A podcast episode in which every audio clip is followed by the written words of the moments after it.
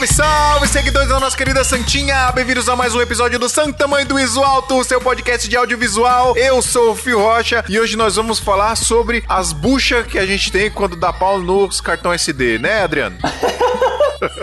Só dá A gente vai falar sobre backup, sobre cartão SD, sobre HD e etc e etc e tal, e um pouquinho de nuvem também. E eu estou com o Adriano Fortien para gravar comigo. É eu. Estou com o nosso querido amigo e assinante da Santinha lá do grupo do WhatsApp da Santinha, do Santa Mãe do Iso Alto, o André Macedo! Salve, galera! André Macedo! Aí, galera! E um dos maiores fotógrafos do Brasil, Márcio Norris. E ele é mais forte também, não tentem dar um soco nele porque o seu braço vai cair. Márcio Norris! Fala aí, gente, beleza? Não mexe comigo não, fio. México não. Márcio Norris, ele faz, eles faz uma das fotos mais bonitas e maravilhosas da humanidade, só pra vocês saberem, tá? Fica com essa informação aí na cabeça de você. E nem, nem uso câmera pra fotografar, eu fotografo só com os olhos. Pisca o olho, sai uma foto. Sai piscando. Ah, Por onde, por onde sai essa foto aí, a gente não vai, não vai poder falar aí pra vocês. Isso é pra outro episódio. Bom, pessoal, vamos falar aqui, como eu já disse agora há pouco, antes de apresentar a galera, vamos falar sobre cartão SD, backup, memória, etc. Vamos tentar destrinchar isso aí logo depois dos recadinhos. Formate dois pontos. Adriano, você sabe que depois que eu comprei a minha Blackmagic Pocket Cinema Camera 4K, acho que é a primeira vez que eu falo o nome dessa câmera inteira. Desde que eu adquiri ela, que eu tô precisando comprar um monte de bagulho, mano. É mesmo, cara? O que, que você vai comprar? Comprando, né? Cage, monitor, bateria, os caramba. E onde que você vai comprar, ô Fio? Porra, Adriano, que pergunta você tá me fazendo, velho? Que negócio é esse, Adriano? Obviamente que é na Brasil Box, não é mesmo? Da Brasil Box. Brasil Box. Não, galera, sério mesmo. Precisar comprar equipamento, pode ser, ó, bateria, cage, monitor, gimbal. Estão vendendo até salgadinho. Quem viu meus stories e... Corta isso. Cadinho, verdade. Os que embala lá o, o- a caixa, né, que você tava abrindo lá. Eu vi esses stories, cara. Teve um cara que mandou mensagem no Instagram falando que era marshmallow. Marshmallows verdes. Verdade, galera. Quem comprar também na Brasil Box, faz stories lá fazendo os unboxes da vida. Todo mundo gosta de ver unboxes. Eu gosto de ver unboxes. É, eu tô recebendo bastante coisa, porque eu tô comprando bastante coisa ultimamente, então fique esperto lá no meu Instagram também que vocês vão ver. Inclusive foi legal esse mini unboxing que eu fiz, né, que chegou aqui, algumas cages que eu comprei lá da Small Rig pra Blackmagic e, pô, mostra, eu mostrei como é que vem bem embalado o produto, como é que é bem cuidado, né, como é que o Marcos manda bonitinho pra chegar certinho aí, porque a gente sabe que os correios não tratam muito bem as nossas encomendas, né, então é sempre bom embalar da melhor forma possível. Então, galera, já sabe, quer comprar equipamento com preço aí, o melhor preço do Brasil, com atendimento da hora lá do Marcos e ainda recebeu o equipamento bonitinho aí, super bem embalado na sua casa, é só você entrar lá em brasilboxconz.com.br e fazer a sua encomenda lá direto lá no site, tá, pessoal? É uma loja online, você pode comprar, parcelar no cartão, pagar no boleto, fazer do jeito que você quiser. Ou se você tá procurando algum equipamento específico que não tem lá no site, você pode chamar o Marcos lá também, tem o WhatsApp do Marcos lá no, no site. Chama ele, troca ideia com ele que ele vai ver se consegue pra você, pra encomendar e etc. Vai te passar os preços, né? Vai te passar os valores certinhos e os prazos e etc. E você vai receber aí na porta da sua casa, na porta do seu escritório, do seu trabalho, aonde você desejar. Não é mesmo, Adriano Fortin? É verdade. Então é isso, pessoal. Quer comprar equipamento? Vai lá em brasilbox.com.br.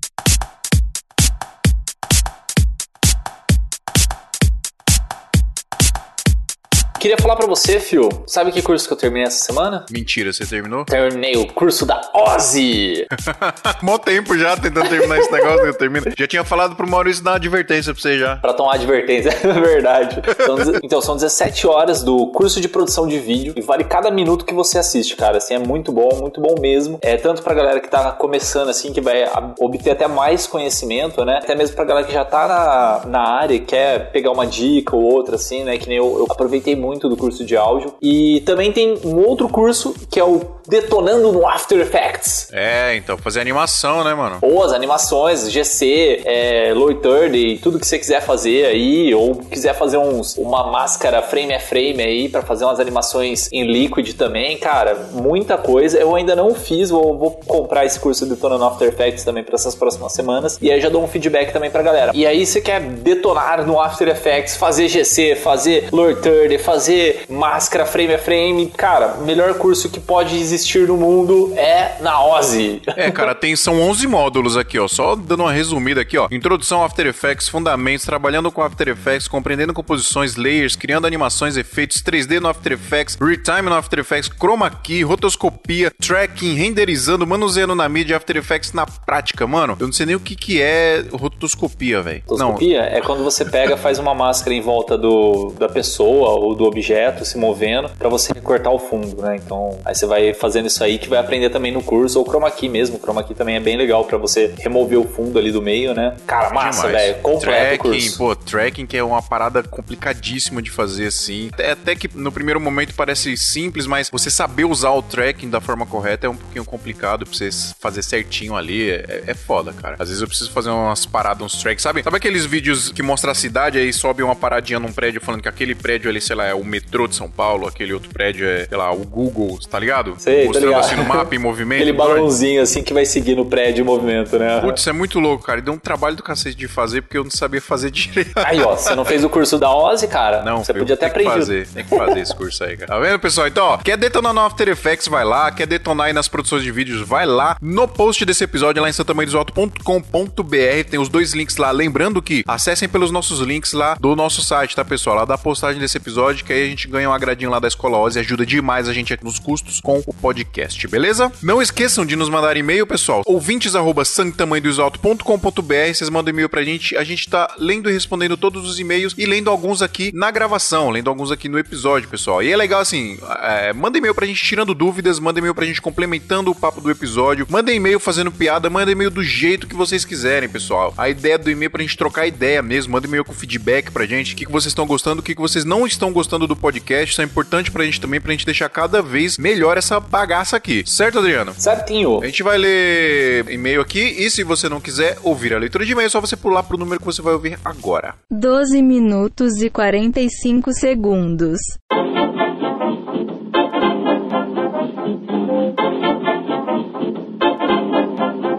Posso ler aqui o e-mail do Otto Silva, Adriano? Leia, leia. O Otto é de Rio Claro, interior de São Paulo, e ele é produtor de conteúdo. Olá a todos os devotos da querida Santinha. Primeiramente gostaria de agradecer vocês, pois desde que conheci o Smia, adquiri esse delicioso vício de consumir podcast. Melhor mídia das galáxias. É isso mesmo, cara. Ele não foi isso, não foi ele que falou melhor mídia das galáxias, foi eu que falei, mas ele deve ter pensado em, em falar isso também, porque Ele é- pensou, certeza, é um quando ele tava escrevendo.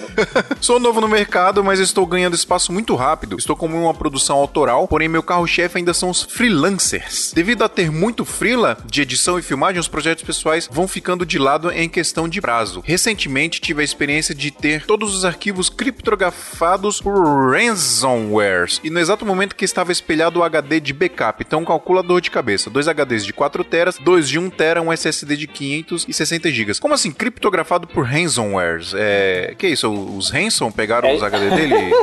Os dado, da, da, Que merda. Não merecemos. Mas então, é, esse negócio de Hanser é um negócio complicado, cara. O Cássio, sabe o Cássio aqui de São Paulo? Aham. É, ele teve esse problema também. E, tipo assim, não tem muita solução, cara. Você pode mandar até pra empresas que tentam descriptografar esses arquivos, ou mesmo se você aceitar, você pode pagar para pro cara que fez o ransomware para ele te dar, teoricamente, a solução do negócio. Mas, putz, é um Ah, negócio é- ah, tô ligado. É tipo um sequestro de arquivo, né? é, é um negócio muito complicado, porque normalmente os transfers, eles colocam, tipo, um arquivinho dentro de todas as pastas do seu computador, falando assim, ah, se você quiser abrir os arquivos dessa pasta, é só você pagar em tantas bitcoins para o tal e-mail X, e a gente te dá o- a chave de descriptografia. Mas, putz, cara, é tipo um sequestro, tá ligado? Não, tipo não é sequestro, né?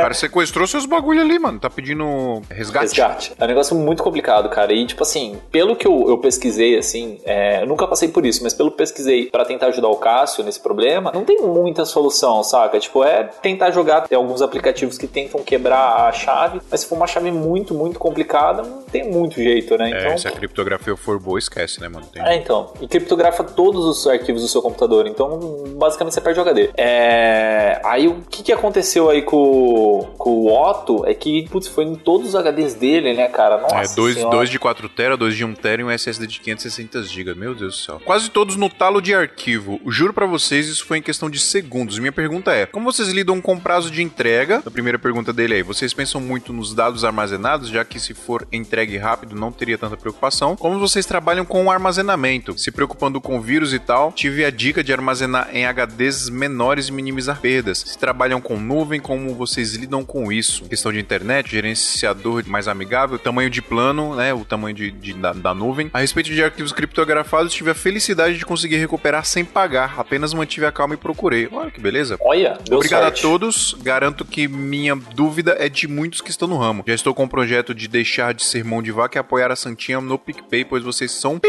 foda.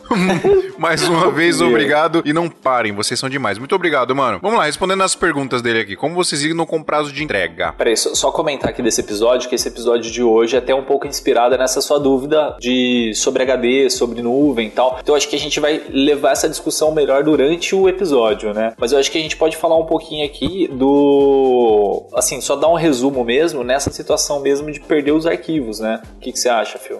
É, então, esse episódio a gente fala, é um episódio inteiro falando sobre isso, né? Mas resumindo rapidão aqui, cara, prazo de entrega é sempre o mais rápido possível, né? Até porque quanto mais tempo você fica com o trampo parado aí, é mais, mais coisa vai acumulando. Então, depende, depende muito do trampo. Por exemplo, videoclipe aqui, eu tô dando 10 dias corridos de prazo. Casamento, 30 dias corridos. Então, mas assim, eu sempre tento entregar o máximo possível. Já devo ter falado aí no episódio também, mas armazenamento é nuvem que a gente tá fazendo agora, né, Adriano? Fizemos o G Suite, mete tudo lá na nuvem já era, cara. 100%. O arquivo copiou pro HD, já vai pra nuvem automaticamente, copia lá também, já fica tudo lá. No finalzinho desse episódio a gente explica bem sobre a questão do G Suite, como que funciona, valores e tal. Pode crer. É, acho que é, basicamente é isso. Acho que a gente pode seguir porque o episódio Tá já vai responder todas essas dúvidas aí pra galera, né? Estou comendo aqui um salgadinho. Um, um chips ou salgadinho da Brasil Box? Não, equilíbrio. Me respeita, rapaz. Calma. Ah, o cara é chique. O cara, cara é rico. Aqui em casa é só salgadinhos, não é nem fandangos, é. Fofura. Fofura. Fofura. fofura é o melhor salgadinho que tem, rapaz. Não fala mal da fofura, não. Fofura e torcida.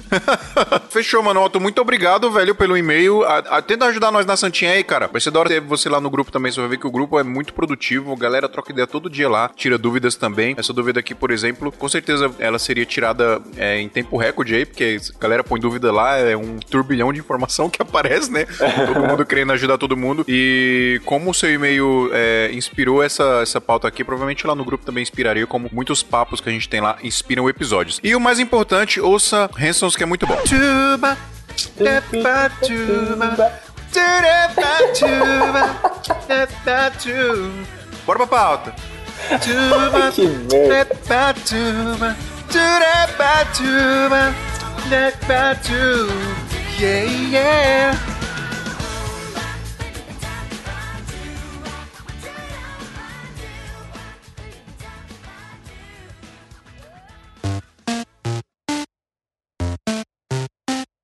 Bom, vamos lá então. Primeiro de tudo, vamos falar dos cartão de memória na nossa câmera, né? A gente tá mais acostumado com os cartões SD. Tem um monte de, de opção de cartão, né? Tem um micro SD que a gente usa em drone, usa no Osmo, Osmo Pocket. É, Acho que as paradas tudo da DJI usa, usa o mini SD, não é? Micro, é, acho. é o micro, micro SD, né? Mini, mini SD não existe. Tem, Eu- tem sim, é um pouquinho maior que o micro, mas ele. Eu acho que não tem nenhum dispositivo basicamente que use isso aí. Eu vi, vocês já viram um mini SD? Tem o da Sony bem antigo, né? Que tinha antigamente Cybershot, usava um específico. Não, tem sim. É, é que eu não sei se você já teve aqueles adaptadores que, tipo assim, vem um, um cartãozinho micro, aí vem um adaptadorzinho um pouco maior que é pra ele se tornar um mini, e vem um adaptadorzinho um pouco maior que é pra ele se transformar em SD. Então, É, no- tipo. no, meu mas aqui tá- tem, no meu tem SD, micro SD, MS Duo e CF. É, isso o leitor você tá falando, né? Eu É, tô o pensando meu- aquele. meu leitor aqui. Aquele adaptador de cartão mesmo, assim, pra você transformar, tipo, o micro Ah, em saquei. SD, sabe? Tem um que é Saquei, o meio saquei. termo desses dois aí que eu tenho também. Mas, cara, eu acho que ninguém usa isso aí. É, ninguém tem. E, bom, e tem o CF Card também, né? Que é um cartão um pouco mais parrudo aí, precisa de mais velocidade. Inclusive, com a nova Blackmagic aí, se você quiser gravar com codecs mais altos, as velocidades mais altas da câmera, você obrigatoriamente tem que ter aí um CF Card, que ele é muito mais rápido, né? Com a velocidade de leitura aí de, ah, de 500 MB, uma parada assim. Ou você compra aquele SSD da Samsung ou qualquer outro SSD, gravação mais rápida, aí você liga o cabo via USB-C. Mas aí teoricamente é meio que uma gambiarra muito entre aspas, né? Porque a câmera é compatível com isso, não- então teoricamente não seria uma gambiarra, mas você precisa ter um negócio a mais ali, um cabo ligado, tem que grudar o HD de alguma forma na câmera, pode ser com uma queijo, alguma coisa assim, mas o ideal mesmo seria usar o CF. O problema é que o CF é, É, caro toma, pra cacete. só tem que tomar cuidado que você tá falando de CFast, né? E pode confundir com CF. Então CF é, por exemplo, que você usa na 5D Mark II, que você usa na, sei lá, na 50D. Esse é o não é CF. o mesmo carro? Não é, não é o mesmo cartão? Não é. CFast é uma coisa, CF Qual que é a outra. diferença? É o tipo de entrada dele mesmo, né? Não, o C- cartão é o mesmo. É CF. Acho que não, cara. Claro- CF claro que é... Não, cara. CFast e CF é diferente. CF, É, o mesmo- a é a sigla é mesma Compact coisa, Flash. cara. É isso mesmo. Não, é compact. porque assim, C- CF é Compact Flash, CFast é o cartão da Blackmagic. Então, tipo, são dois cartões diferentes. O, C- o CF, que é Compact Flash, ele é aquele que tem os pininhos em cima. O, o CFast, ele é o cartão da, da Black, né? Ele, tipo, ele tem como se fosse aquela entradinha de SD, sabe?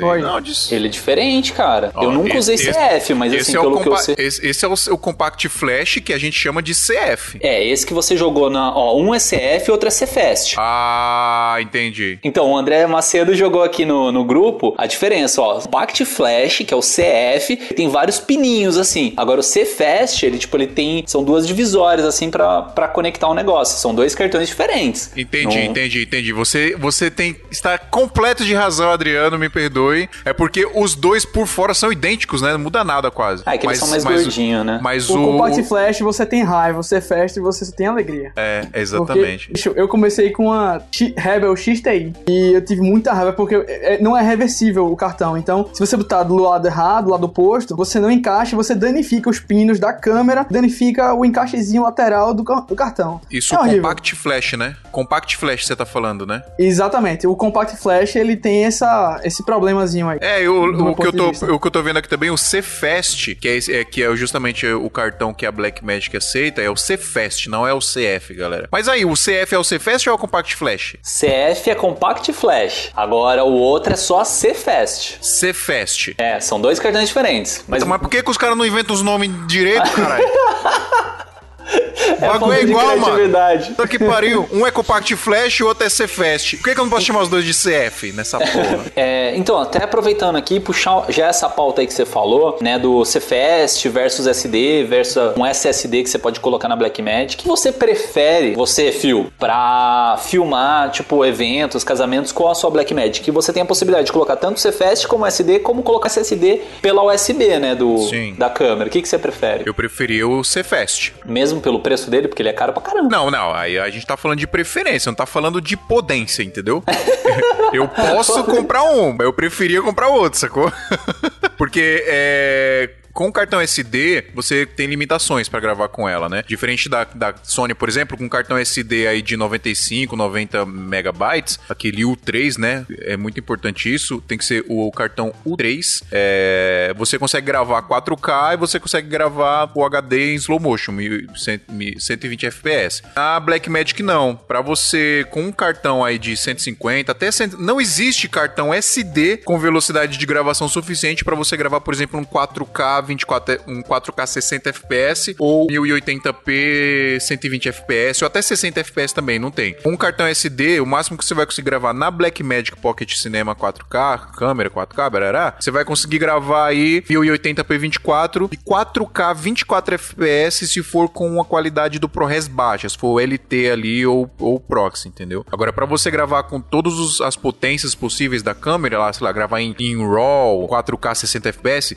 você obrigatoriamente precisa de um C, Cfast card, que é um cartão que tem leituras aí de gravação e de leitura de 500 MB, etc. Ou o cartão SSD, né? O HD SSD ligado no USB-C. HD, SSD.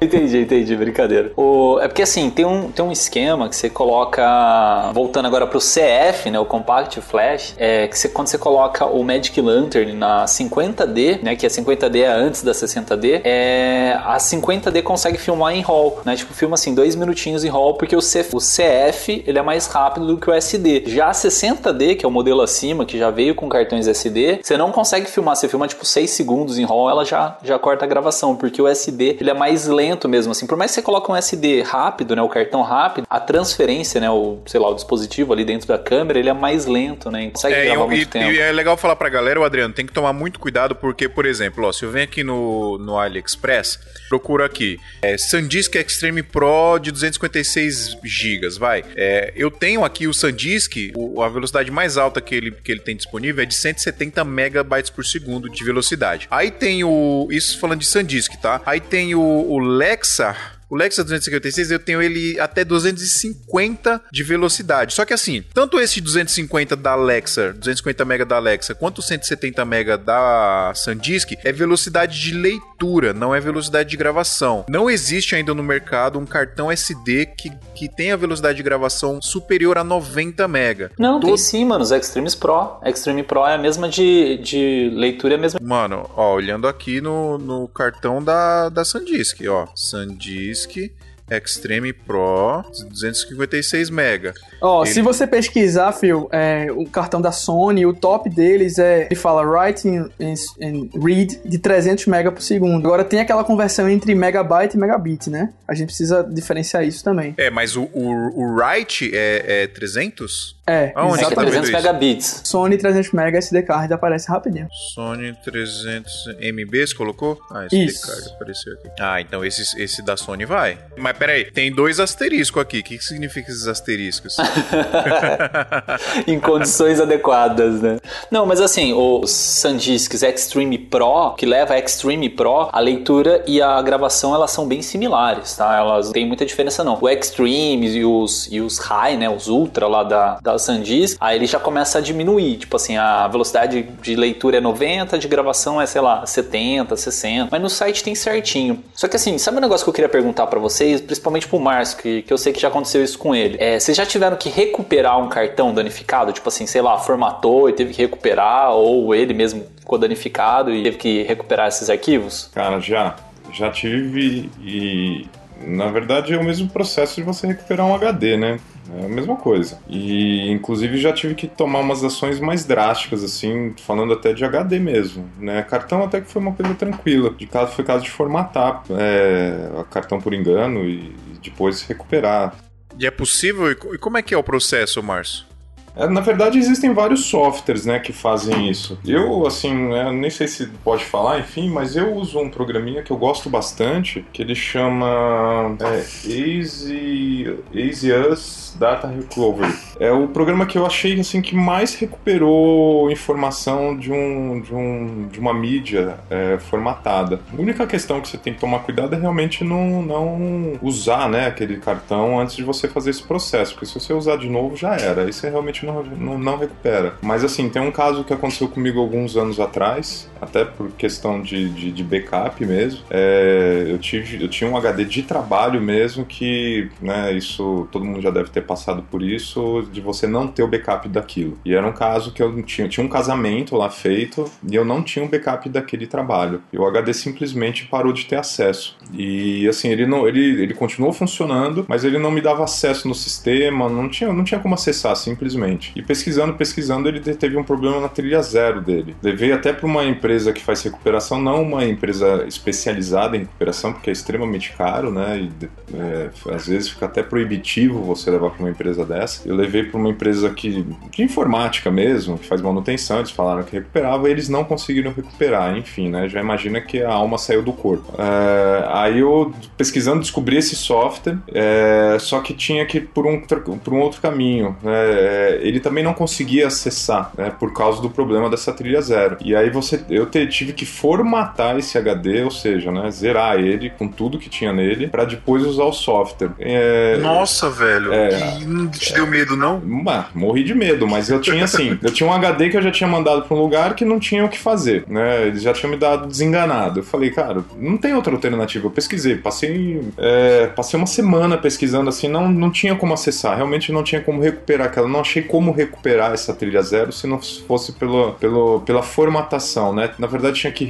é, apagar aquela partição e particionar de novo, que ia perder as informações do mesmo jeito. Enfim, fiz o processo, formatei, ele ficou zerado, bonitinho, acessou, lógico, sem nada, e depois coloquei nesse, soft nesse software para recuperar. Ele ficou mais ou menos dois dias full time eh, no, no HD, que era um HD de 2 teras na época, e ele ficou lá dois dias, assim, a máquina ficou ligada dois dias e ele fazendo todo o processo. Enfim, ele recuperou tudo e mais um pouco né? De coisas que eu já tinha deletado realmente. Só que veio uma bagunça, Caramba, né? É. Loucura, velho. E onde que. Mano, que, que doido, ele busca no além as paradas? Não, é porque eu, eu não vou te saber te explicar tecnicamente isso, né? Aí a galera mais. Ah, mas você tem que saber, velho. Foi pra isso que nós chamamos aqui. Zoeira.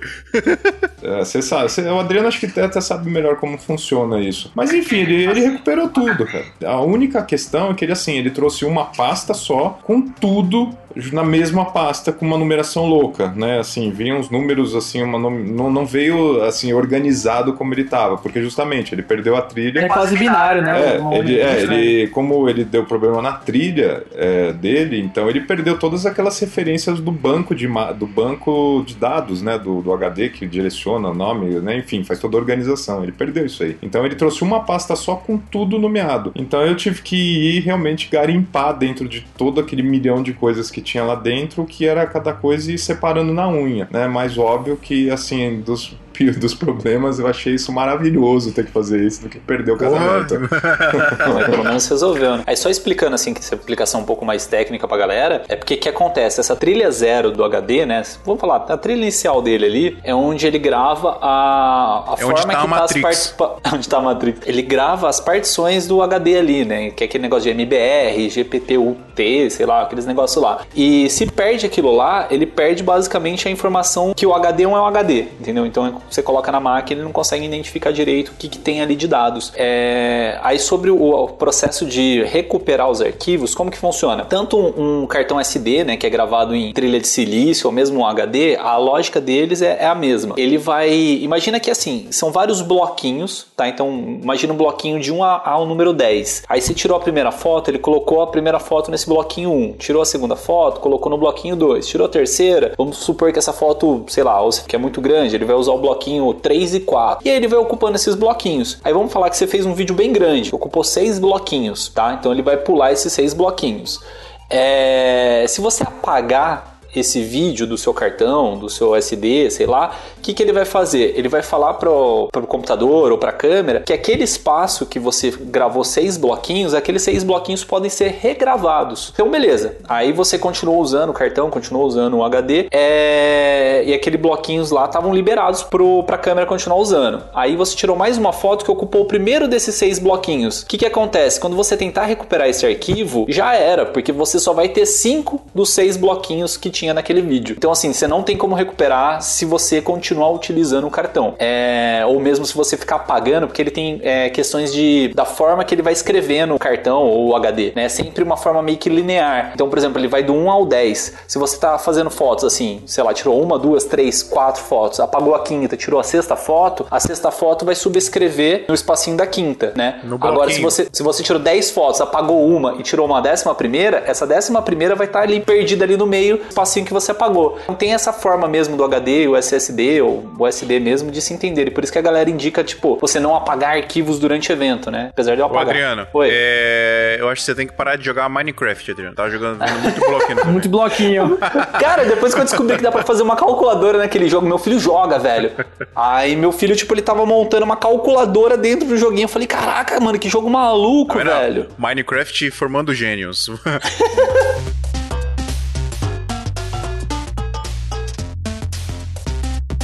Adriano, você falou aí de não apagar é, arquivo no. O cara fez um take lá no evento, aí não gostou do take, ele vai e apaga, né? É, eu confesso que eu fazia isso porque eu tenho um tique de organização, então eu não queria takes que eu não fosse usar no meu cartão. Então eu apagava. Mas queria falar um pouco sobre os cuidados que a gente tem que ter, justamente com essa questão aí de apagar, de copiar arquivo, porque isso é muito errado de fazer, né? É, tem até um artigo do. Acho que é um artigo, ou algum lugar que eu vi do André Rodrigues, que ele fala, né? Jamais delete qualquer arquivo da mídia, senão você pode zicar tudo tal, não sei o quê. Assim, eu vou ser sincero, eu, eu apago, tá? Tipo, eu faço casamento, eu sei que é errado, o processo é errado você apagar, porque se você precisar recuperar, você não consegue. É... Mas, tipo, cara, é que me, me economiza um tempo tão gigante de, de, tipo, apagando conforme eu tô fazendo, principalmente casamento, é, pra editar. Principalmente o casamento é meu. Quando eu tô fazendo de freela, não tem Você problema. meio que já vai filmando decupando, né? Exato, eu vou filmando decupando. Então, assim, nos eventos meus eu faço muito disso, assim, de tipo tentar entregar já mascadinho, principalmente porque eu nunca tive problema com cartão. Eu já trabalho, sei lá, seis anos filmando, eu nunca tive. Eu tinha o mesmo pensamento que- que você, cara, e eu sempre apaguei arquivo. E, a- e aconteceu há umas duas semanas eu perdi um cartão SD de 256 GB, velho. Ah, por causa disso aí. caramba. Perdi. É. E eu acho que foi por causa disso. Eu acho que foi de ficar. Acho que foi de ficar apagando arquivo, tá ligado? E sabe o que eu fazia? Como era um cartão de 256 GB,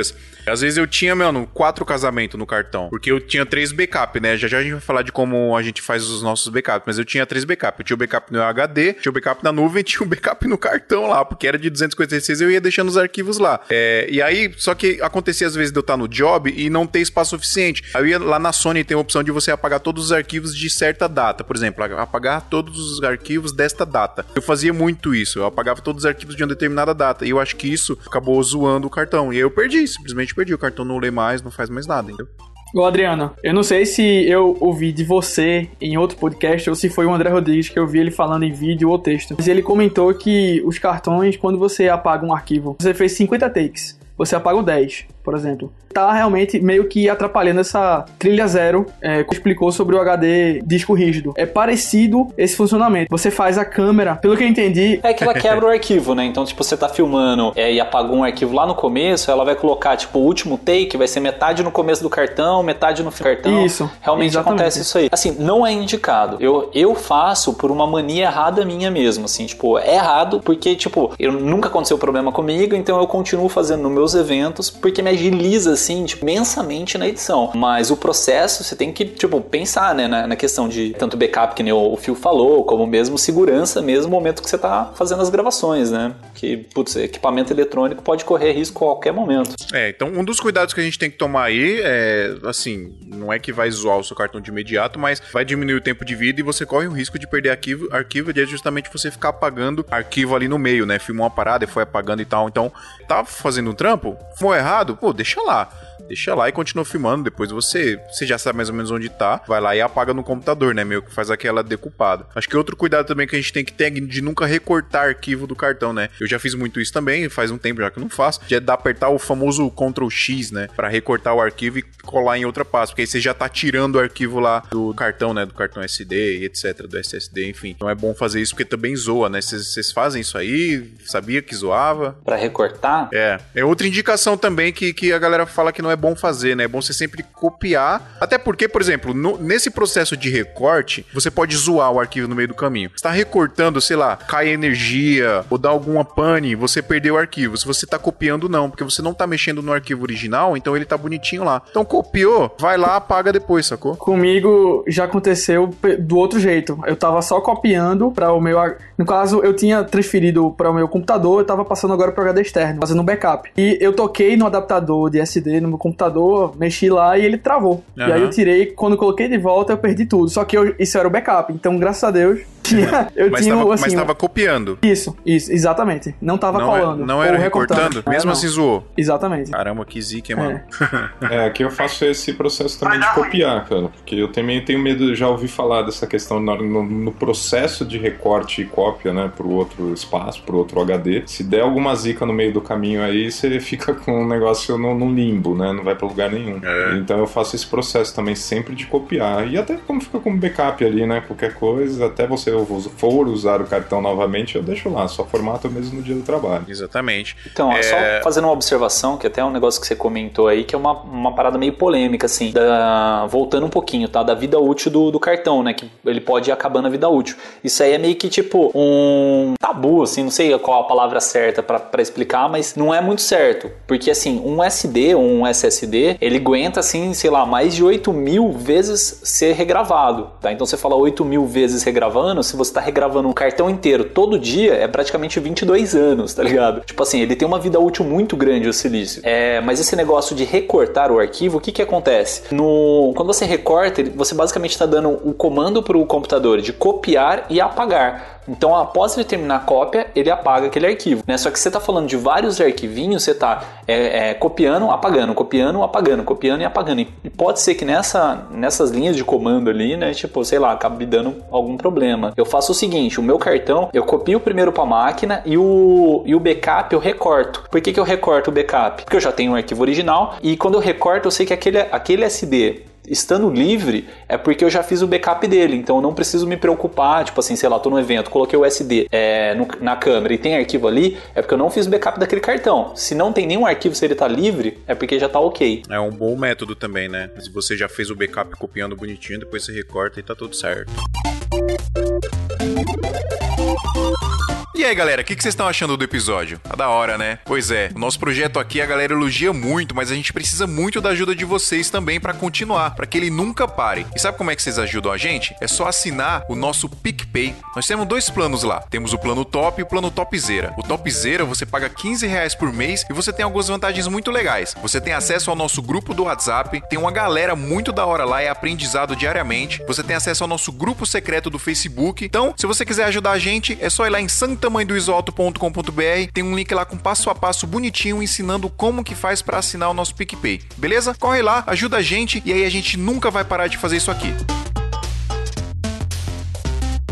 Uh, formatar o cartão SD a indicação é que você formate sempre na câmera, né? Nunca formate no computador. É isso? É, é o que eu faço. A câmera, Pode ela falar. cria um, um, sistema de arquivo próprio dela no cartão, né? Então é, é, importante você sempre formatar o cartão direto na câmera, né? Nunca formatar no computador para jogar lá, porque isso também pode zoar. O cartão fica meio doido aí, sem saber entender o sistema ele tá rodando, qual sistema ele vai rodar mais. Tem aquele negócio de bloco, né? O cartão é um bicho meio burrinho, você tem que fazer ele pro caminho certo. Se você fizer um caminho um pouco troncho, ele não vai, não vai pra frente. Então você tem que fazer os processos mais indicados, né? Formata na câmera, não apaga o arquivo quando tá gravando. Tudo boas práticas para você não ter problema no futuro, porque aqui a gente tá tentando sempre solucionar, na verdade, é uma possível situação de dar errado, né? É, é sempre bom evitar, é sempre bom prevenir, né, mano? Porque, puta, velho, eu já vi nego falir porque perdeu arquivo de um casamento, por exemplo. O cara acabar com a vida dele, sacou? Então é um negócio que tem que tomar muito cuidado, né, mano? Aí, sabe uma dica legal, cara? Porque assim, eu tenho um cartão de 120 é, que eu formatei ele em. Nossa, como que é o nome daquela? XFAT né? Que ele permite você gravar mais de 4 GB e, tipo, permite um cartão ficar grande e tal. Só que qual que é o problema? Eu coloquei aquela configuração na Sony para ela gravar ilimitado. Então o arquivo ficava gigantesco. Tipo assim, eu filmava uma cerimônia de uma hora, o arquivo ficava lá, sei lá, 30 GB aquele, aquele mesmo arquivo, né? Um único arquivo de 30 GB. Ele não quebrava em arquivos de 4.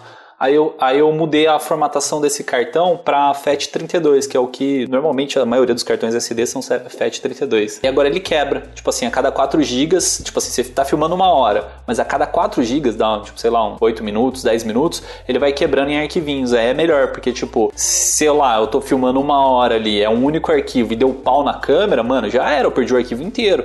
Agora, é se ele tá quebrando, o máximo que eu vou perder são 10 minutinhos. É verdade. E o, o na, na Blackmagic, na Pocket, o Adriano, nem tem essa opção de FAT 32, é só XFAT. Porque ela precisa gravar ali, porque se gravar, sei lá, um minuto em 4K 60 é 10 GB o arquivo. Ah, é que, tipo, também a, Blackmagic é uma câmera mais filmadora, né, velho? É, gente, é assim, outra parada, tô, né? É, eu tô pensando, tipo, DSLR, que nem a minha, minha 60D. Na 60D eu já corrompi arquivo pra caraca, mano, assim, porque eu uso grip e eu coloco no, no monopé. Aí, às vezes, tipo, eu puxo a câmera e o monopé sendo um peso a mais, né, ele puxa o grip para baixo. Aí desconecta a bateria. É, até com o Márcio mesmo, já fiz um casamento pro Márcio que corrompeu o arquivo, né, Marcelo? Foi.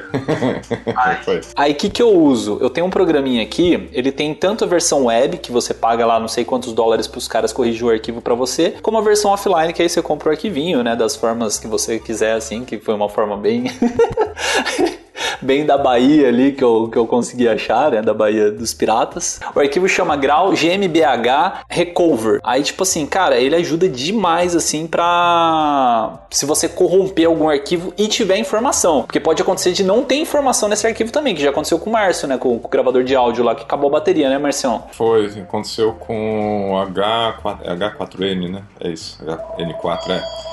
Enfim, ele acabou. A, na, na verdade, não acabou a bateria, ele estava ligando, ele tava funcionando na, na, na energia junto com a, ligado na mesa da, do DJ lá no, no espaço. E aí o que aconteceu? O DJ acabou, acabou ali a, o evento, enfim. Eu não tive tempo de chegar para dar um stop no, no gravador, né, de dar para parar a gravação. O DJ simplesmente desligou tudo da tomada e ele a desligou também. E aí corrompeu e no cartão ele simplesmente tinha zero bytes, assim. Eu não sei, tinha um, uma gravação de mais de uma hora. Eu não sei para onde foi isso daí, mas eu sei que ele assim não, nem com software de recuperação nada nada. Ele simplesmente tinha zero bytes nele. É, não Tem sei... que acabar com os DJ! é, não, pois é. Aí a sorte que tinha, tinha lógico que tinha um plano B, tava gravando com o mic na câmera, essa coisa toda, então deu para salvar, até que era um ambiente tranquilo, assim, não tinha muito barulho. Mas, né, já foi a desculpa pro cliente, né?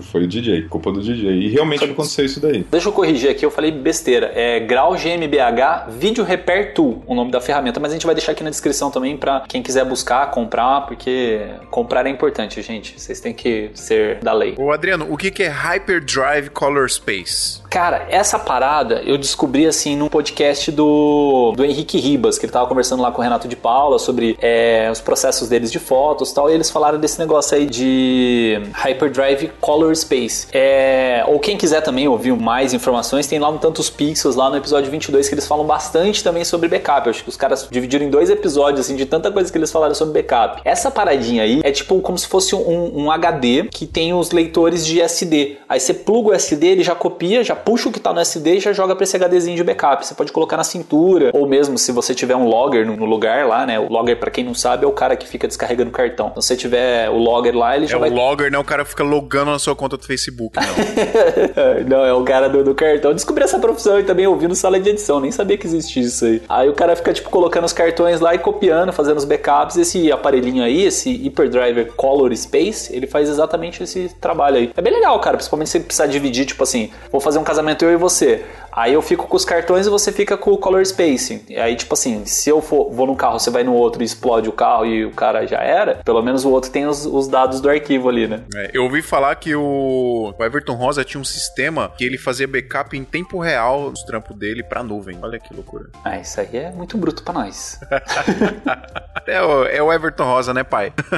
Só explicando direitinho o que, que é o logger no, no, no trampo de filmagem. Geralmente, produção grande tem um cara que ele fica responsável só por fazer o backup dos arquivos. Então o cara, você filmou lá alguma coisa, você entrega um cartão para ele, bota outro na câmera, continua filmando, enquanto isso ele tá fazendo o backup daquele cartão lá. É, isso é legal de, de falar, porque esse profissional é responsável por organizar os arquivos, deixar tudo bonitinho ali para depois o cara que for decupar fazer a decupagem. E, e é uma profissão, imagina a responsabilidade desse maluco, velho. É, ele faz parte da função dele também checar todos os arquivos. Quando baixou, ele tem que checar isso. se tá tudo funcionando. Exato, e se tiver alguma coisa errada, ele tem que falar lá pro diretor, do diretor de fotografia, se ela falou, ó, precisa refazer isso aqui que veio bugado. Ah, deixa eu dar uma indicação. Na verdade, foi o, o Matheus Lopes que a gente chamou para gravar esse episódio com a gente. Ele não ia poder hoje. Ele deu indicação de dois aplicativos para Mac, tá? Então, não sei se tem um correspondente para Windows, mas um é o Edge, que é um H-E-D-G-E, Edge, sei lá, Edge, que é um aplicativo para Mac para ele copiar o cartão SD pro PC. Ele já faz essa conferência se todos os arquivos deu ok, né? Eu, como sou meio pobre, eu clico com o botão direito lá, vejo se tá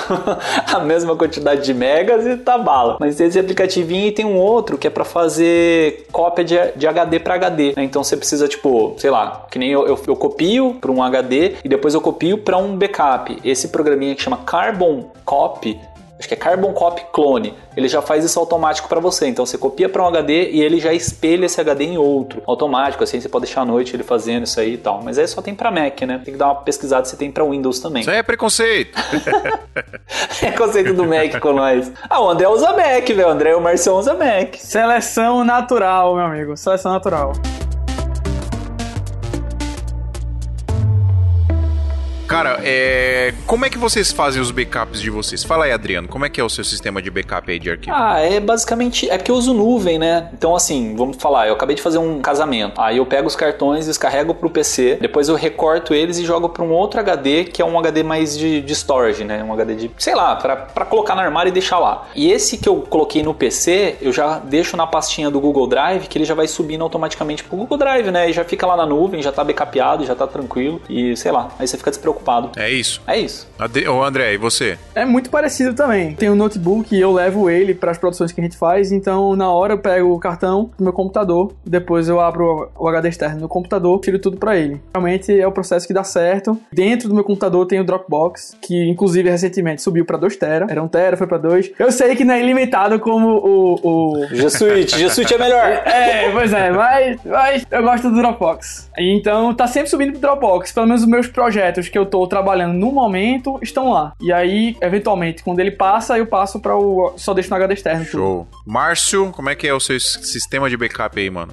Então, eu fiz uma mudança recente, cara. Assim, até então, eu, eu, como eu tive esses problemas, é aquele HD que eu tive que formatar e ali me serviu de lição. Então, eu tinha sempre o, o, o HD de trabalho, onde está o material bruto ali de trabalho, e mais dois backups físicos, né? Um dentro da máquina, um outro HD de backup dentro da máquina e um externo, né? Então, trabalhava desse jeito. Só que aí começou a dar encanação, pô, e se pegar fogo aqui, né? Ferrou do mesmo jeito, né? Ou se roubarem, roubou, roubou tudo. Então, aí de um tempo pra cá eu comecei, eu tirei esse segundo, né? Porque eram dois backups. Então, eu fico hoje com um backup físico e um na, no G Suite também. Então, eu chego do evento, já faço esse, já, né? Faço esse, eh, logo, né? Esses arquivos para pro, pro, eh, pro, eh, pro HD de trabalho e depois que eu fiz esse, essa cópia do próprio cartão eu já subo pro G Suite, né? E faço mais um backup no HD externo. Então eu tirei o backup que eu tinha no HD interno e troquei esse HD interno,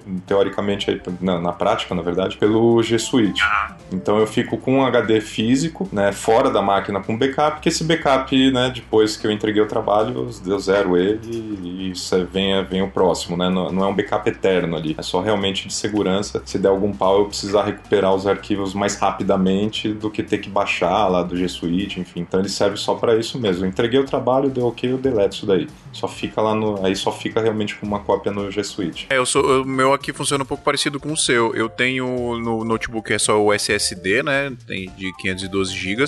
E nele eu não guardo nada de arquivo, cara. É só o sistema mesmo. E aí eu tenho um HD externo da Seagate, que é um HD bem parrudão. Comprei ele há uns dois anos atrás. Ele tem 5 teras e ele tem que ligar na, na energia, tal. Vem uma fonte junto com ele. Ele é bem grandão, assim, bem parrudão. Ele nunca sai daqui. Ele fica sempre aqui na, na minha bancada. E, assim, todos os arquivos, todos os trampos que eu tô trabalhando agora, trampo recente que eu fiz e que eu tô editando, tô mexendo, tá nesse HD e na nuvem. Então, sempre que eu chego de algum trampo, sento aqui no computador, faço o backup dentro desse HD e como ele é bem rápido, ele tá ligado via USB 3.0 no notebook, eu edito tudo direto dele também. E nunca tive problema assim, vai tudo de boa. E aí eu joguei, copiei pra ele o arquivo e automaticamente já jogo pro Google Drive também, pro G Suite. Então eu tenho esse arquivo, esse backup duplo, né? Tenho o, backup no G Suite e nesse HD. E aí quando eu entrego o trampo que passou aí, sei lá, um mês, dois mais ou menos, é bom esperar um pouquinho porque às vezes o cliente pede uma coisinha ou outra de, de alteração, alguma segunda versão do trabalho, né? Alguma coisa do tipo. Mas geralmente passou um mês aí mais ou menos, eu já apago do HD e deixo só na nuvem mesmo. E tem, tem coisa lá na, na, na nuvem, cara, que, tipo, de três anos eu morro de medo de apagar, assim, sabe? Não sei que porra que dá.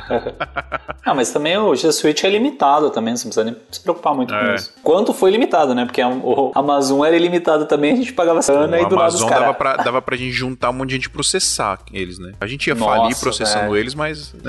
Não, mas ele quebrou muita gente, cara. Eu comprei, o Márcio comprou. Nossa, velho. E os caras pegaram assim do nada, ah não, vocês eram limitados, agora vai ser 2 teras, né? 1 um tera, sei lá. Ah, apareceu o Serginho Malandro assim na tela e falou: É, te enganei. sabe? Não, e eles me mandaram, eles me mandaram uma conta lá, assim, a sugestão pela quantidade de que eu já tinha lá na, na, na minha conta. Eles falaram, ó, pra você vai ficar bom isso daqui. Mas, cara, era muito caro, era muito caro. Era assim, eu falei, meu, e assim, tava no limite do que eu tinha, ou seja, eu ia ficar pagando só pra manter aquilo lá, né? Não, não ia dar pra acrescentar mais nada. Foi uma sacanagem aquilo lá. É. Só pra galera, só pra galera entender aí do que a gente tava falando, teve uma época que a- o Amazon lançou é, o Amazon Drive, que era acho que 60 dólares 69 por ano, dólares. né? 69 dólares por ano e você tinha armazenamento ilimitado na nuvem. Aí um monte de gente fez, começou a jogar um monte de arquivo lá, e aí do nada eles falaram: não, não é mais ilimitado, agora é, é- é um. é- era um tera ou era dois teras?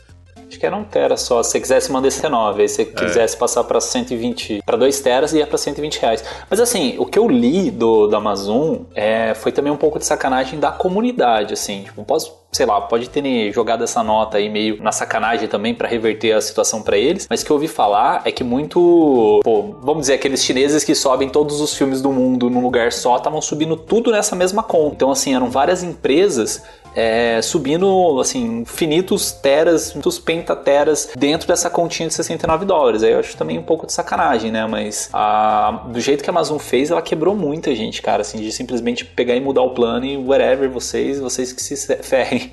É, eu acho que é válido a gente explicar como é que funciona o Google Drive do G Suite pra galera entender também do que a gente tá falando, né? Que é o que todo mundo tá fazendo aí agora. É o seguinte, o Google Drive normal é um aplicativo do Google que tem, te dá o armazenamento na nuvem. É de 15 é, GB se for gratuito. É, exatamente, o gratuito são 15 GB e aí você tem alguns planos lá de 1 tera, 300 de, de 300 GB, sei lá, 500 GB, 2 teras, 10 teras, só que os valores são bem absurdos assim, tipo, acho que de 1 tera é 300 reais por mês, um negócio assim, não é? Não, não, ficou bem mais barato. Quanto? Eu tava, eu tava pagando por 2 tera é 25 ou era 30. Por 2 É um valor teras. acessível. Isso, isso. 10 teras era 300 conto, então, mais ou menos Deve isso. ser. Ó, tô vendo aqui, ó, Talvez. 100 GB por armazenamento de 100 GB sai 6,90 por mês. Armazenamento de 200 GB sai 10 reais por mês. E o de, vamos colocar aqui, ó, de 20 teras. De 20 teras sai 700 reais por mês. Nossa senhora. lindo. É, e- É melhor comprar um hein? lacinho todo mês. Pois é. Tem esse Google Drive aí que a gente tá falando, que é super caro, mas tem o G Suite, que é um, um, um esquema para empresas da Google, é um plano para empresas da Google, que não tem só o Google Drive, galera. Tem todo o Google Docs, tem mais um monte de ferramentas lá próprias para empresa. Dentro desse pacote do G Suite, você tem o Google Drive com armazenamento na nuvem ilimitado, no plano intermediário deles lá. É, o que o pulo do gato aí é porque ele é muito barato. Ele custa esse plano intermediário, ele custa 45 reais por mês. Você tem armazenamento ilimitado no Google Drive. Então, tipo, a gente tem até medo de falar, né? Medo dos caras do nada começar a limitar. Os chineses isso. vão ver isso, cara. Cuidado. É, o, não, o Google tá ouvindo tudo que a gente tá falando, né? Enfim, Daqui a pouco começa a propaganda no meu, meu celular aqui, ó. é do G Suite, né? então a gente tem até um pouquinho de medo porque, tipo, é muito barato, cara. E você tem armazenamento ilimitado. Eu, por exemplo, já tenho quase 15 teras de arquivo no Google Drive. Se, puta, velho, eu não sei o que fazer. Assim, tem uma solução, né? Se for, se for limitar ou se for aumentar o preço de forma absurda, eu vou ter que baixar tudo, comprar um monte de HD e vai ser isso. Vou voltar pra idade da pedra dos HDs, né? Mas... Dropbox. É, então, mas assim, aproveitando até falando do, do G Suite, é, é que na hora que você vai contratar, pode ser um negócio que a galera fica medo na hora. Ele, ele tem uma informação assim, ó, o plano do G Suite só se torna ilimitado se tiver mais de 5 usuários, tá? Só que essa informação é mentira, tá? Literalmente é isso. Se você entrar em contato com o marketing, é capaz do marketing falar, não, é, essa informação é verdade. Mas na prática isso não funciona. Eu tenho duas empresas. Tem a Onic, que tem dois usuários nela, né? Eu e o Rodrigo, meu sócio, e eu tenho a minha conta pessoal, que é um usuário só. Tan- Tanto as três contas são ilimitadas. São dois planos diferentes, né? Uma eu pago para uma empresa, outra eu pago para outra empresa, é ilimitado. O do Fio é ilimitado, o do, do Márcio também é ilimitado, o do Rodrigo Moreno, outro parceiro meu, também é ilimitado. Todo mundo que contrata, o Carelli mesmo, que já participou aqui do podcast, também é ilimitado. Todo mundo que a gente conhece que contrata, sempre limitado, tá? Então, pelo menos até agora, a gente não se compromete, né? Mas até agora, ninguém teve esse problema de restrição de armazenamento no G Suite. Mas uma coisa que é legal do Google é que, tipo assim, ele te avisa muito tempo antes vai fazer, é diferente da Amazon. A Amazon fez do nada, assim. A, a Google, por exemplo, eles foram aumentar de 10 dólares para 12 dólares, eles ficaram praticamente um ano inteiro mandando mensagem para você para te explicar por que que é aumentar 2 dólares, tá ligado? Tipo, mano. É, eles tomam muito Google- cuidado com isso, né? Eu Google gosto. é legal. Eu, eu gosto do Google, eu gosto. Ô, Fio, só comentando, tu falasse que o valor inicial do G Suite é 45,90, mas isso é por usuário. É por usuário. é, por usuário, é verdade. A Onic eu Por pago usuário. 90 reais, que eu pago o meu e pago do Rodrigo. Exatamente. É, aqui a gente. Eu, é só, só eu que uso mesmo, jogo os arquivos lá. Tem a Pri que, que joga também, mas enfim, tá. Tá aqui, é o mesmo computador, mesmo HD praticamente. Então, basicamente a gente usa é uma conta só. Mas é por usuário mesmo. Esse negócio aí confunde um pouco, porque na verdade, pelo que eu entendo, ele fala que é, você, você, o, você, o usuário principal, tem armazenamento ilimitado e os outros quatro, por exemplo, terão apenas um tera, né? É, mas o seu vai ser sempre limitado. Mas como o Adriano falou aí, na prática é tudo ilimitado, né? Não tem, não tem limitação, não, né?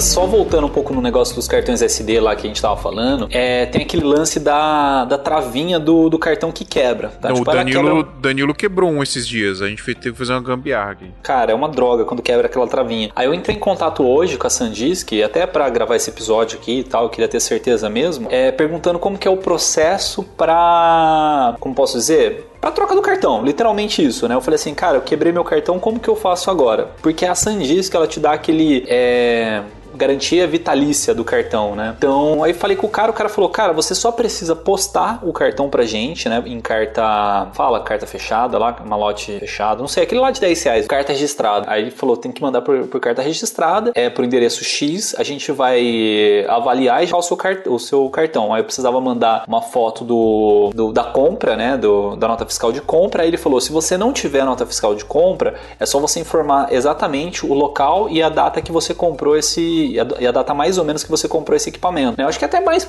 por um controle deles ali, né? Até pra não deixar muito aberto e eles trocam. Então, assim, eu acho legal pra caramba passar pra galera, né? Assim, também não vai dar sacanagem pegar um cartão que você tem há 15 anos ali, de 2 GB e mandar pros caras, né? Mas, tipo, você tem um cartãozinho bacana, deu problema nessa travinha, manda pra eles e eles trocam. Eu acho legal a gente comentar sobre marcas de cartões e modelos, porque eu sou polêmico, eu uso micro SD na minha, minha Sony. Sério, você usa micro SD com adaptador? Eu uso Samsung. É um micro SD da Samsung? Exatamente. Mas por que que é polêmico? Não funciona? Não, mas é porque, assim, no, no grupo o pessoal tende a falar que é, é problemático, é mais pra drone, é mais pra Osmo, é pra aparelhos portáteis, né? Mas é, já pesquisando, eu vi muitos reviews positivos na Amazon e tal, e tem modelos equivalentes ao SanDisk tranquilamente. Então é mais acessível, mais barato, talvez pela marca não ser SanDisk, né? Não ser tão renomada no meio dos cartões, mas assim, é confiável pra caramba. Eu tô usando há dois anos já, Samsung Pro, eu acho, uma coisa assim, e são muito bons e bem rápidos. Então é, isso é o que importa. Funcionando é o que importa. É verdade. Mas é tipo, o micro SD ele não esquenta mais, cara, porque ele tem menos área, né, pra dissipar o calor. É, então, minha Sony esquenta, né? Eventualmente o cartão fica quente quando eu tiro, né? Só que assim, é, eu, meu tipo de trabalho não é casamento. A gente faz vídeo que filme para, filme para. É mais institucional, vídeo pra publicidade. Trabalho, a gente não precisa de um cartão que ele fique filmando por uma hora, duas horas. A gente grava três minutos e para. Então funciona pra você, cara. Funciona Exatamente. você. Os cartões são todos da SanDisk, mas mais por causa do preço, assim. Eu queria pegar aqueles da Alexa porque os caras falam que da Alexa ele esquenta menos. Então, tipo, é, você tá filmando com o Sony, que é uma câmera que esquenta, né? Pelo menos a minha, que é 6300. Aí você tem um cartão que esquenta menos, eu acho que mantém mais tempo de gravação, né? Na verdade, eu acho que não é nem a, questão da marca que esquenta menos, André, né? É a questão da velocidade de gravação. Aqui, é, o Danilo tinha um da SanDisk e eu tinha um da, da Alexar, esse meu de 256 GB que zoou. Ele, o meu 256 GB era 150 megas e o do Danilo era 90 mega da SanDisk. E o dele sempre esquentava mais rápido que o meu. Eu não sei se era a marca, mas eu desconfiava que era a velocidade, porque como o dele era mais lento, ele trabalhava mais ali esquentava mais, né? Não sei.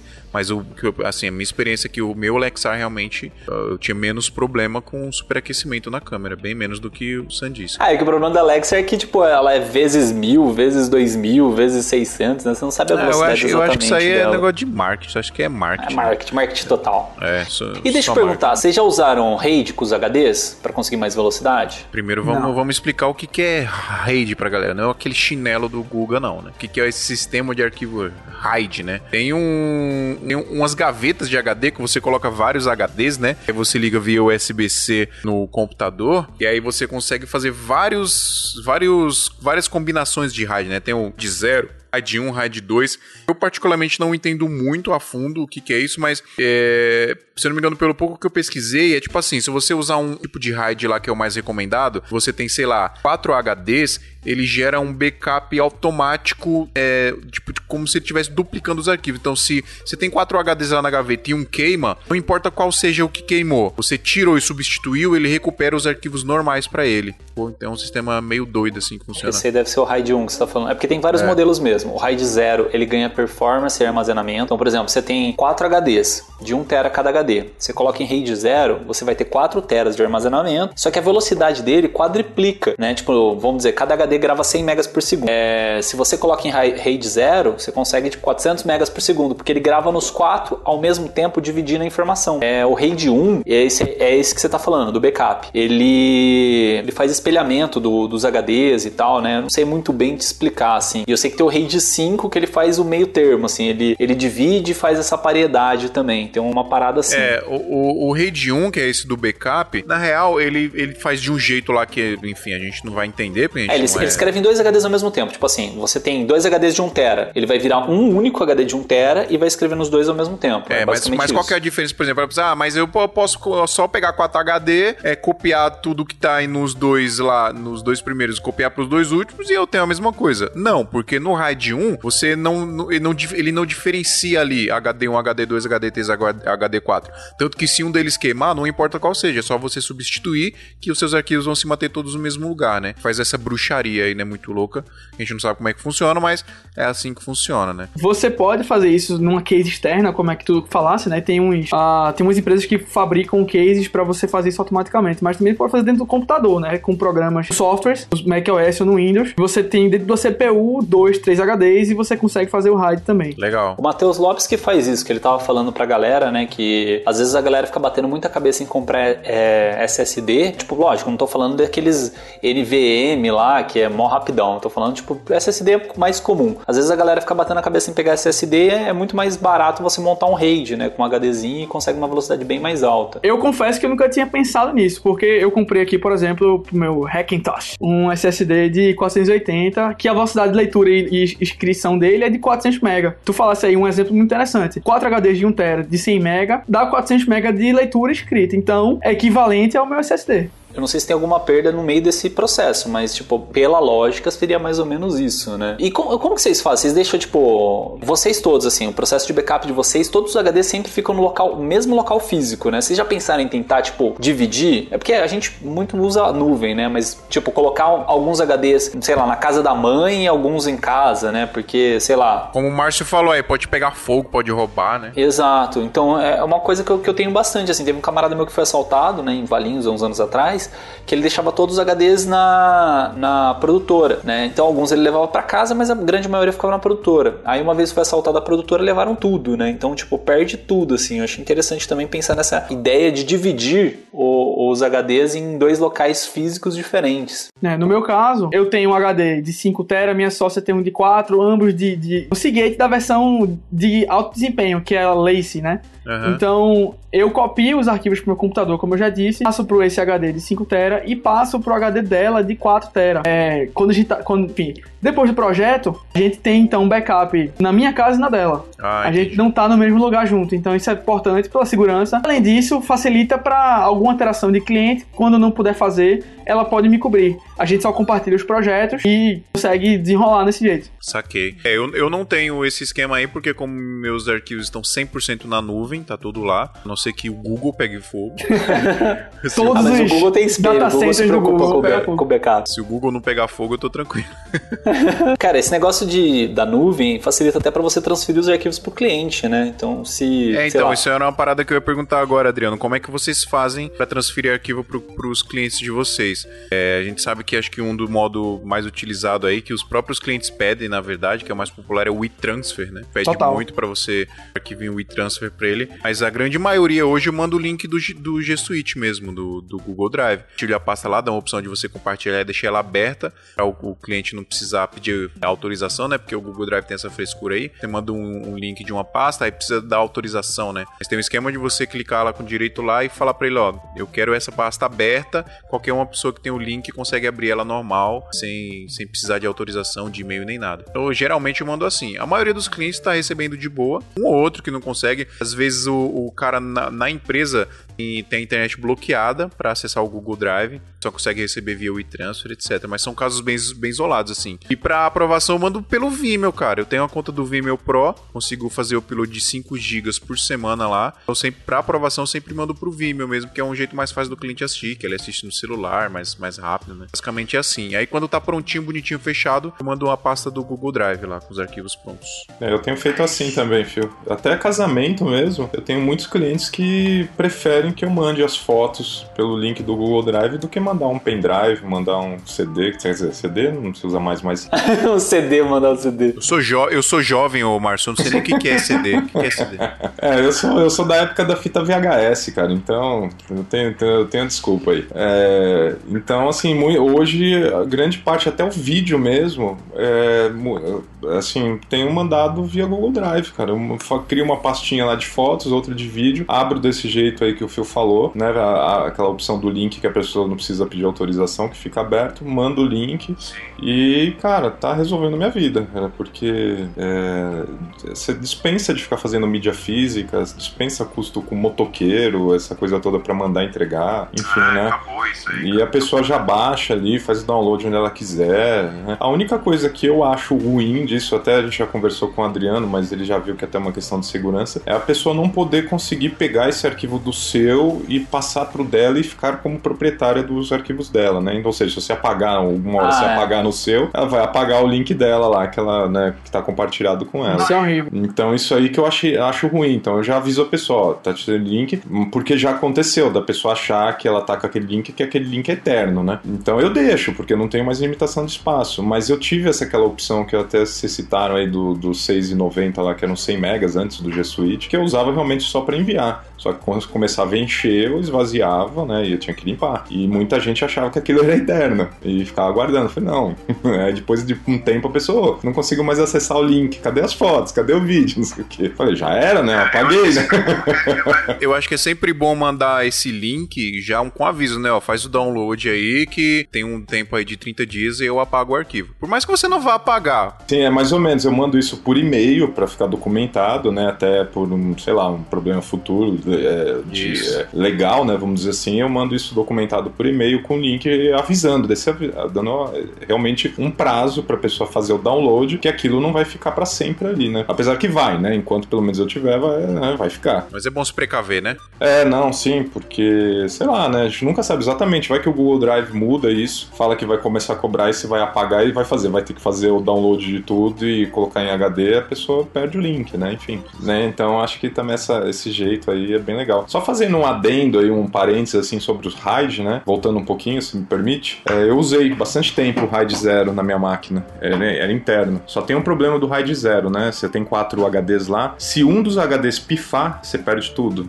porque você tem uma informação dividida em quatro. Se, você, se um desses HDs der um problema físico nele, ele queimar, qualquer coisa assim, todo o resto você perde o acesso ao seu RAID. Então você obrigatoriamente tem que ter um backup ativo disso daí, porque senão você tá na roça, literalmente. Normalmente quem faz RAID zero é mais tipo para edição, né? Tipo aquela, vamos falar, aquele HD de cache, só para trabalhar naquele projeto. Aí você faz um RAID zero.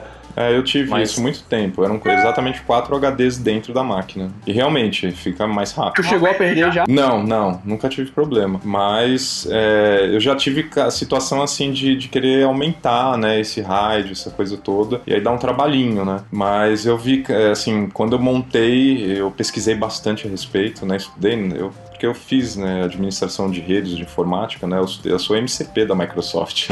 Ó, o cara, mano. Menino. Eu não sei nem o que é MCP, mas deve ser coisa boa. e aí era uma das questões que tinha que ser no RAID 0. Por isso que o ideal é o RAID 5, né? Que você põe, você tem o, esse, essa divisão de, de gravação de informações e ao mesmo tempo você tem o espelhamento. Que acontece isso que o Phil falou mesmo. Se um dos HDs cai, o sistema mesmo já pega aquele HD que seria o espelhamento ele já substitui ali. E isso acontece de, de maneira.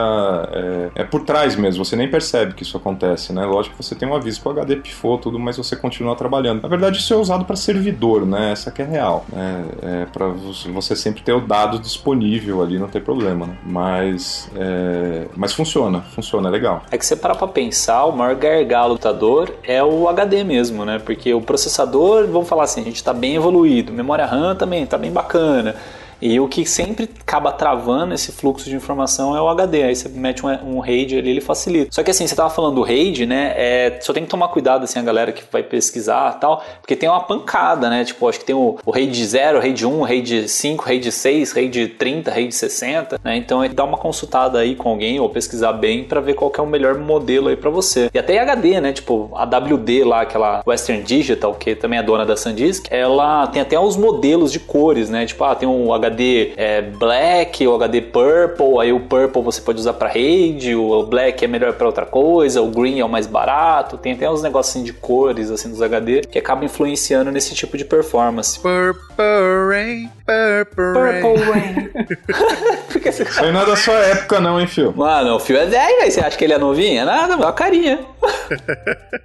Olha, inclusive, se alguém tá ouvindo aqui e tá com achando o computador muito lento, meu amigo, seu HD já é SSD, porque muitas vezes a gente acha que precisa evoluir de computador quando realmente o gargalo tá só no HD. Uma vez que você troca um HD convencional, disco rígido, pra SSD, eu uso sempre em qualquer computador. Nossa, pode crer, cara. Eu tenho um, um MacBook 2009, cara, aquele bem antigão mesmo, assim. Aí, tipo assim, acho que chegou 2015, mais ou menos assim, o bicho já não tava dando mais, né? Eu falei, cara, deixa eu trocar, colocar um SSD no bicho. Cara, deu mais uns 4, 5 anos de vida pro bichinho. Tô usando até agora. Salve o muito criador do SSD. Vamos mandar aí energias da Santinha pra esse cara que ele merece.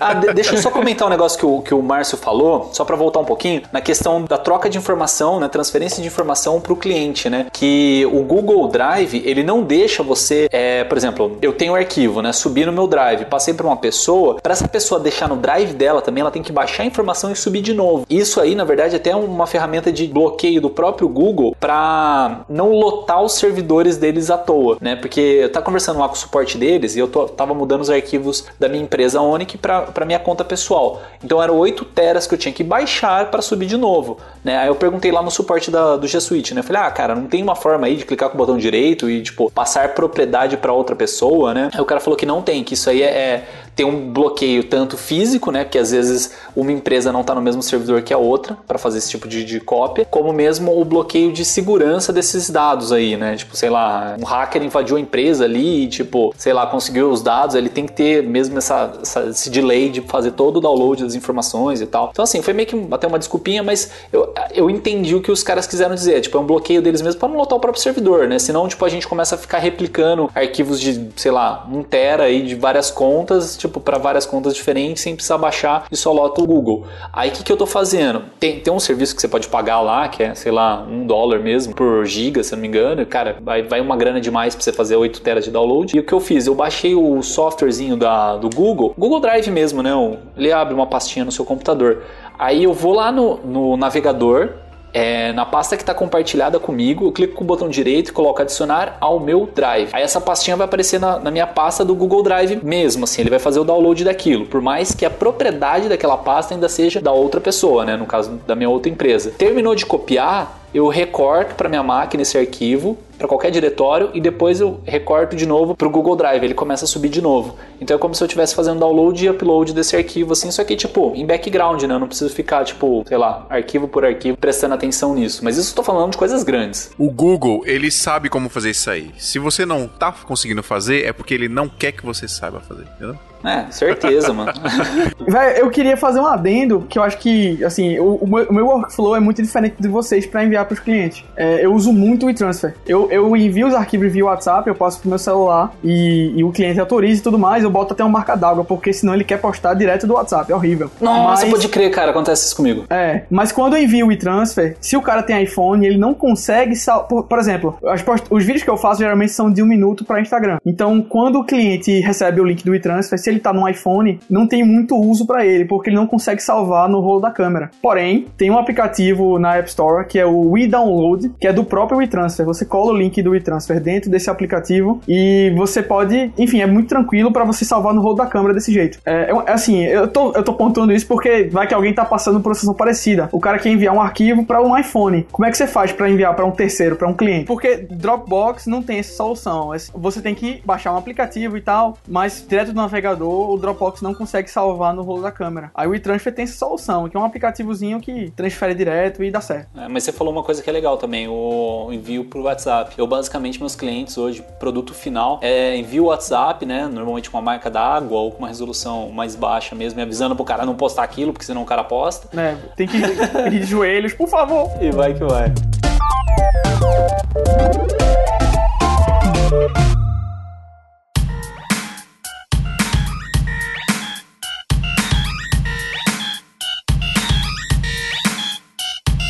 Galera, acho que temos um episódio aí. Lembrando pra todo mundo que tá ouvindo, mandem e-mails pra gente, ouvintes@santamandoisoalto.com.br se vocês tiverem dúvidas sobre tudo isso que a gente falou aqui. Eu falei um monte de merda no começo, quer ver como é um negócio complicado de se entender, mas a gente tá aqui pra isso, pra tentar entender. Nós é humildão, quando a gente não sabe, a gente fala mesmo, tá ligado? E o Adriano me corrige, que o Adriano é estudioso.